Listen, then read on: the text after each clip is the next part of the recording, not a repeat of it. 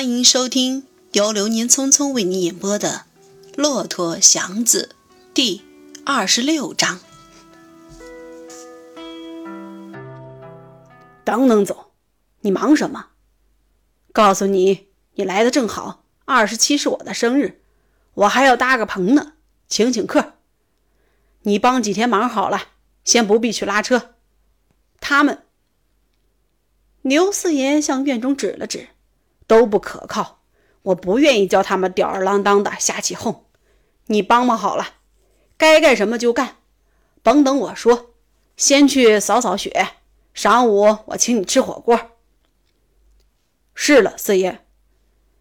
祥子离开了，既然又回到这里，一切就都交给刘家妇女吧，他们爱怎么调动他都好，他认了命。我说是不是？虎姑娘拿着石头进来了，还是祥子，别人都差点劲儿。刘四爷笑了，祥子把头低得更往下了些。来，祥子，虎妞往外叫他，给你钱，先去买扫帚，要竹子的，好扫雪，得赶紧扫，今天搭棚的就来。走到他的屋里，他一边给祥子数钱，一边低声的说。精神着点讨老头子喜欢，咱们的事儿有盼望。祥子没言语，也没生气，他好像是死了心，什么也不想。给他个混一天是一天，有吃有吃，有喝就喝，有活就做，手脚不闲着，鸡转就是一天。自己顶好学拉磨的驴，一问三不知。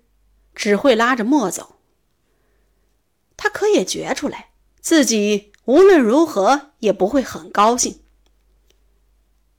虽然不肯思索，不肯说话，不肯发脾气，但是心中老堵一块什么，在工作的时候暂时忘掉。只要有会闲工夫，他就觉出来这块东西绵软，可是老那么大，没有什么一定的味道。可是噎得慌，像块海绵似的。心中堵着这块东西，他强打精神去做事，为的是把自己累得动也不能动，好去闷睡。把夜里的事交给梦，白天的事交给手脚。他仿佛是个能干活的死人。他扫雪，他买东西，他去订煤气灯，他刷车，他搬桌椅。他吃刘四爷的犒赏饭，他睡觉，他什么也不知道，口里没话，心里没思想，只隐隐的觉到那块海绵似的东西。地上的雪扫净，房上的雪渐渐融化。棚匠喊高上了房，支起棚架，讲好的是可着院子的暖棚，三面挂檐，三面栏杆，三面玻璃窗户。哪里有玻璃格扇挂画屏，见木头就包红布。正门旁边一律挂着彩子。厨房搭在后院。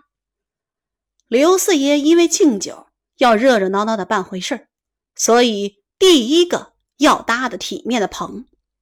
天短，棚匠只扎好了棚身，上了栏杆和布。棚里的花活和门上的彩子，得到第二天早晨来挂。刘四爷为了这个棚匠大发脾气，气得脸上绯红。因为这个，他派祥子去催煤气灯，厨子千万不要有事。其实这两件绝不会误下，可是老头子不放心呐。祥子为这刚跑回来，刘四爷又叫他去借麻将牌，借三四副，到日子非痛痛快快的赌一下不可。借来牌。又被派去借留声机，做寿总得有点响声。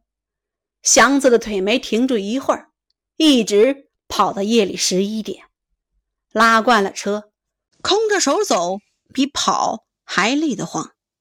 磨一趟回来，他连他也有点抬不起脚来了。好小子，你成！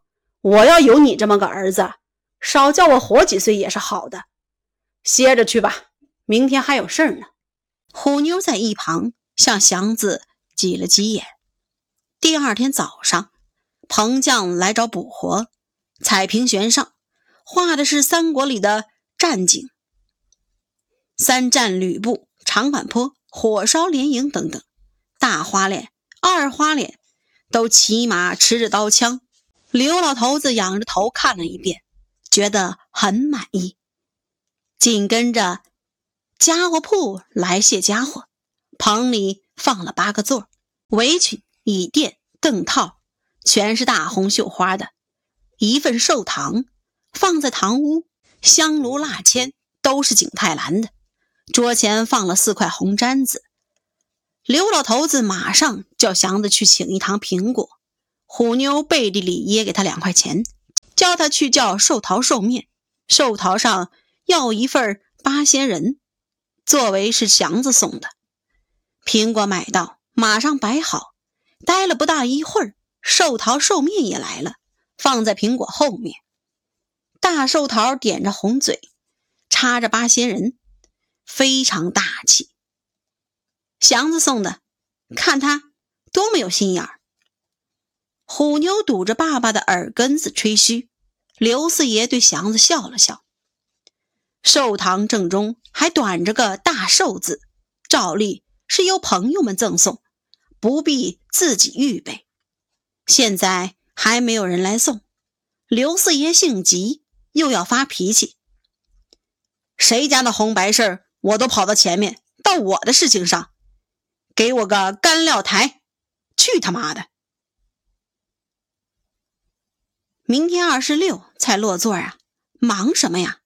虎妞喊着劝慰：“我愿意一下子全摆上，这么零零碎碎的看着揪心。”我说：“祥子，水月灯今天就得安好，要是过四点还不来，我剐了他们。”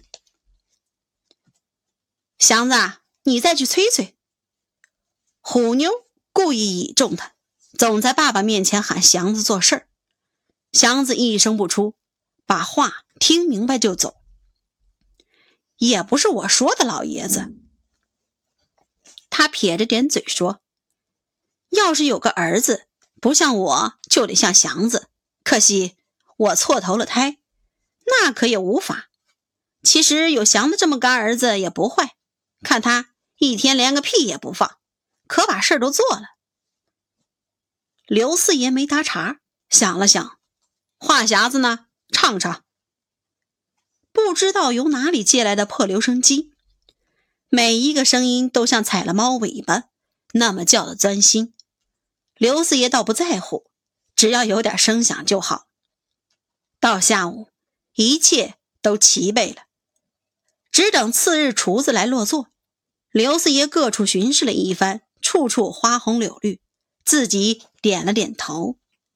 当晚，他去请了天顺煤铺的先生给管账。先生姓冯，山西人，管账最仔细。冯先生马上过来看了看，叫祥子去买了两份红账本和一张顺红签，把红签裁开，他写了些寿字贴在各处。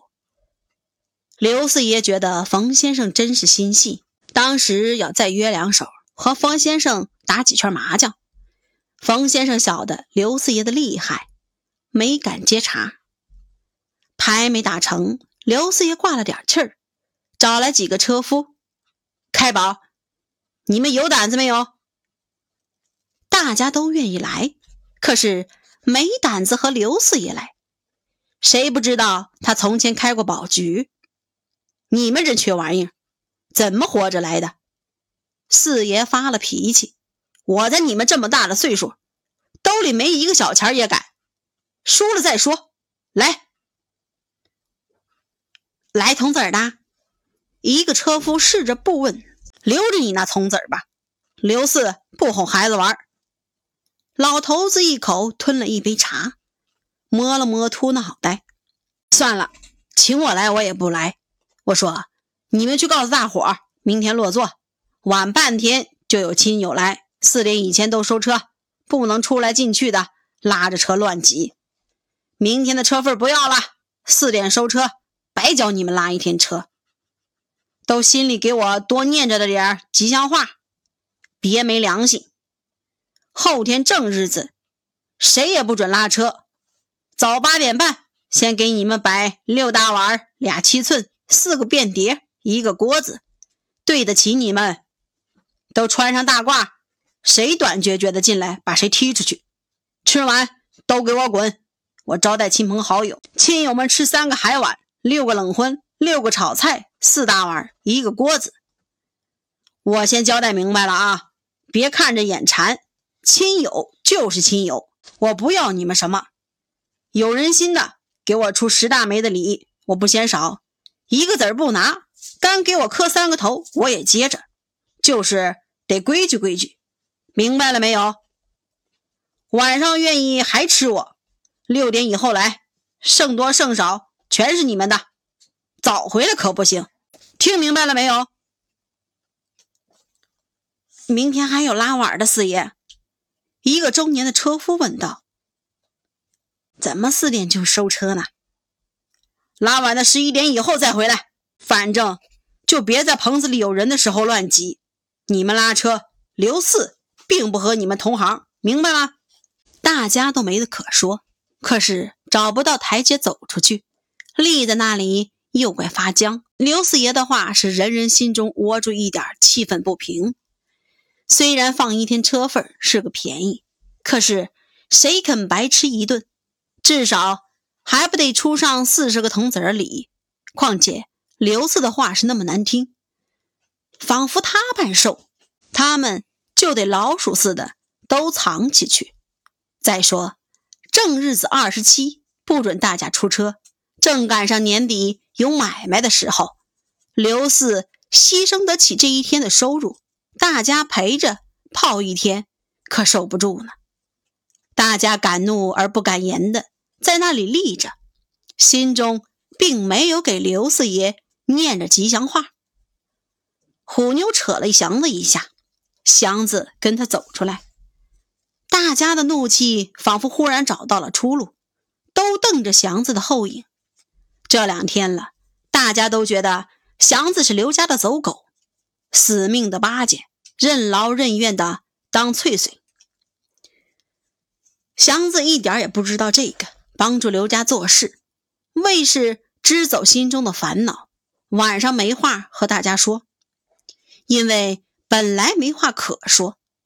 他们不知道他的委屈，而以为他是巴结上了刘四爷，所以不屑与他们交谈。